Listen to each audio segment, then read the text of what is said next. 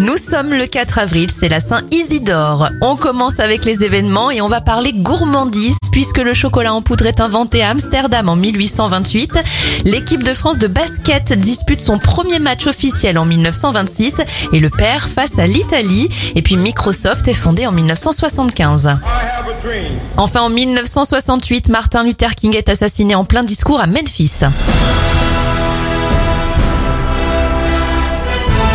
Bon anniversaire à Iron Man, Robert Downey Jr. Il a 57 ans. Bernard Campan en a 64. 38 pour David Marseille du Palmacho. 37 pour le youtubeur Benjamin Verica. Et le chanteur anglais Lemar a 44 ans. Bonne semaine à vous.